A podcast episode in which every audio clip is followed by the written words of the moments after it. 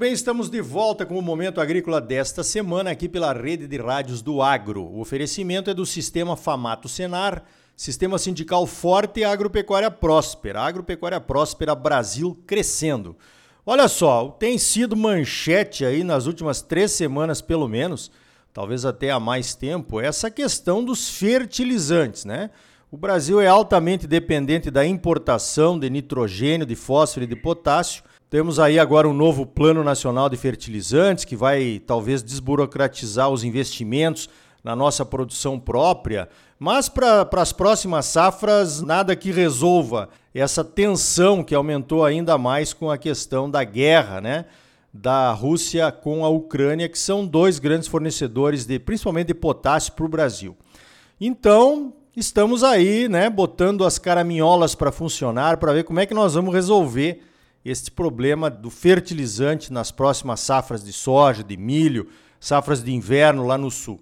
Para falar sobre esse assunto, eu chamei o Áureo Lantman. Ele é engenheiro agrônomo, consultor, trabalhou como consultor do projeto Soja Brasil, que visita o Brasil inteiro, né? um projeto do Canal Rural, e com certeza tem anos de janela e uma experiência muito grande para contribuir com, a, com as suas observações a respeito do assunto. Áureo, como é que você está vendo essa crise dos fertilizantes, principalmente aqui no Brasil? Bom dia. Bom dia, Ricardo. Muito obrigado é, pela oportunidade. É, na verdade, nós vamos, eu estou vendo isso sobre a questão soja. É, na próxima safra vai se semear aí um pouco mais de 40 milhões de hectares de soja em todo o Brasil. Se a gente fizer um cálculo assim rápido, uma estimativa, supondo que uma tonelada de adubo para soja está seis mil reais, que na média agricultores gastam 400 quilos de adubo por hectare para soja, isso aí vai dar em torno de 96 bilhões de reais que vão transitar na cultura na próxima safra. Muito bem, daí a gente começa a ver esse gasto aí e começa a fazer um outro tipo de observação. Quando apareceu a crise, eu perguntei para vários colegas, engenheiros agrônomos, agricultores, eu fiz a seguinte pergunta: o que aconteceria com a produção de soja na próxima safra se a gente não usasse adubo nenhum? A resposta foi a seguinte: não aconteceria nada. O rendimento provavelmente seria o mesmo salvo algumas áreas novas e poucas áreas que têm aí deficiência de potássio. Mas, de forma geral, nós poderíamos ter essa surpresa. O rendimento seria o mesmo dos últimos anos, e se chovesse normalmente, poderia até ser uma safra com rendimento é, recorde, né? dependendo da chuva. Olha, tá aí um bom ponto, né, para a gente pensar. Então, a primeira conclusão, Áurea, é que os produtores brasileiros estão usando muito adubo. Nós teríamos um estoque de fertilizantes, de nutrientes no solo, com capacidade para promover uma boa produtividade da soja, então?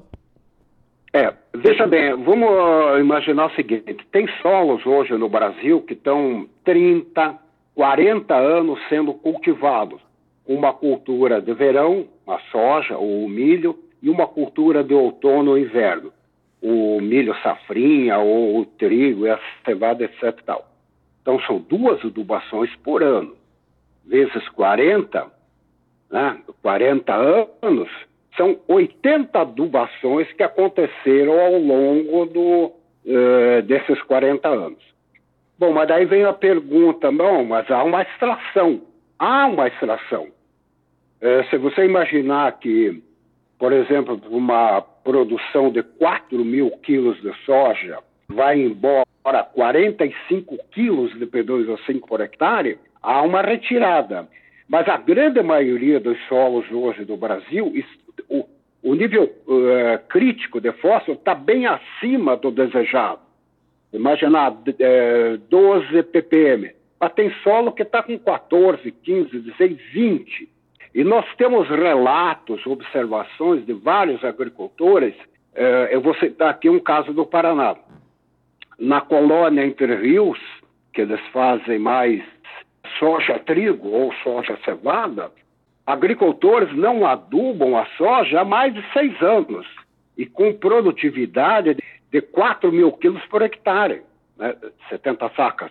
É, então, sem nenhum problema, sem nenhum comprometimento. O que eu quero chamar a atenção, Ricardo, é que a, a ciência revelou nos últimos 50 anos um conjunto grande de informações sobre a ciência do solo, que deveriam ser mais usadas. Né? Quanto retira, quanto repõe, o que, que tem na palha, o que, que significa o plantio direto, é, para eles poderem decidir a adubação de uma forma mais técnica e não só sobre a ótica comercial.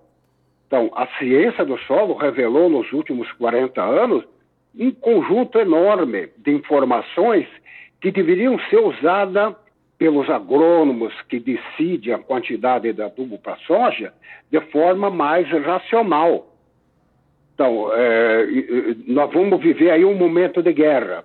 E, e no momento de guerra, você tem que usar armas é, não bélicas, mas tem que usar no, é, um conjunto de informações de ordem científica para poder guerra, né, minimizar né, o impacto, sem comprometer o rendimento da soja.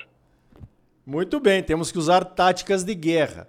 Agora, tem algumas coisas básicas que eh, eu acho que também não dá para abrir mão. Por exemplo, uma boa análise de solo, talvez uma agricultura de precisão. Como é que você vê essas ferramentas aí para ajudar o produtor a decidir?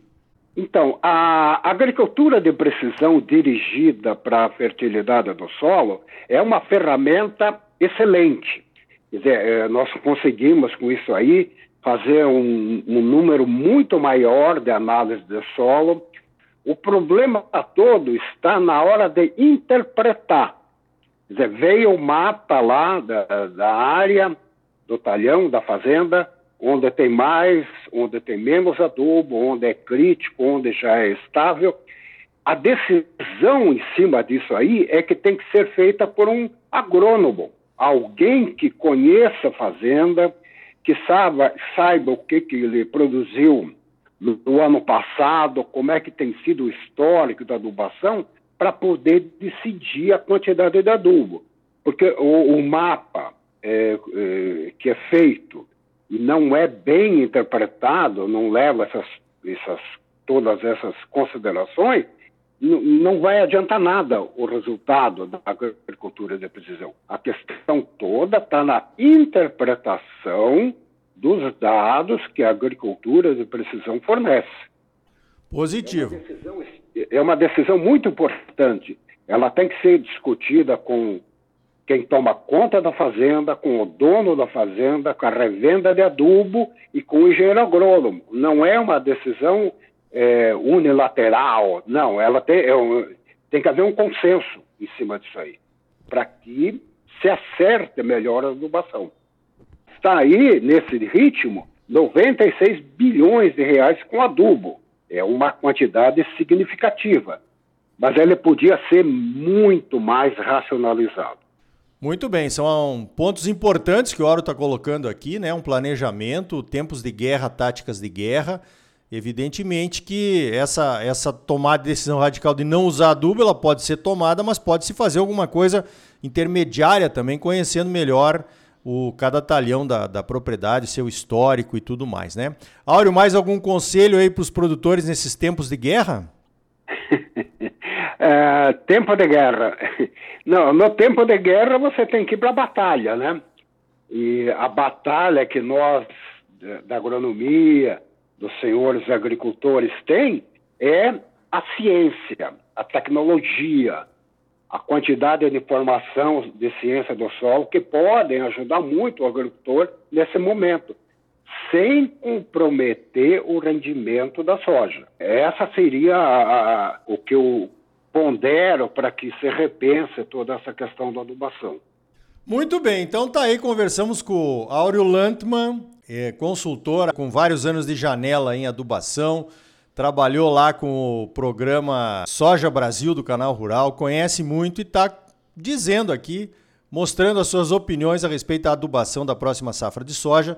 Se realmente esses preços de adubo continuarem nas alturas, a oferta também provavelmente será limitada e com certeza isso não será só para a próxima safra. Né? Então precisa realmente uma estratégia de guerra para tempos de guerra. Áureo Lantman, muito obrigado pela tua participação aqui no Momento Agrícola e parabéns pelo trabalho. Então, Ricardo, eu, gostaria, eu gostaria de agradecer a oportunidade que você me deu aí para comentar sobre essas questões de adubo é, na soja. Há que se discutir bem a quantidade em função do que a ciência disponibiliza hoje em informação sem dúvida nenhuma, nós podemos diminuir bastante a quantidade de adubo, em alguns casos até zerar o adubo, sem comprometer a produtividade da soja. Eu agradeço aí novamente a oportunidade de conversar sobre essas questões, soja, adubo, consumo e etc. Muito obrigado.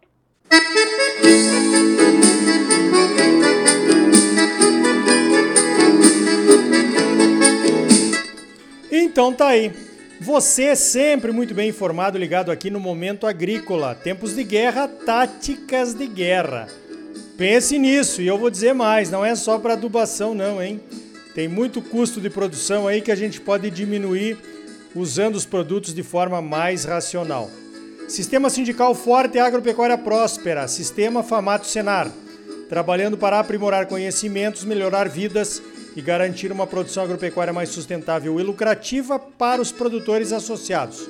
E um Brasil melhor para todos nós. Por hoje vamos ficando por aqui. Então até a semana que vem com mais um Momento Agrícola Mato Grosso para você. Até lá!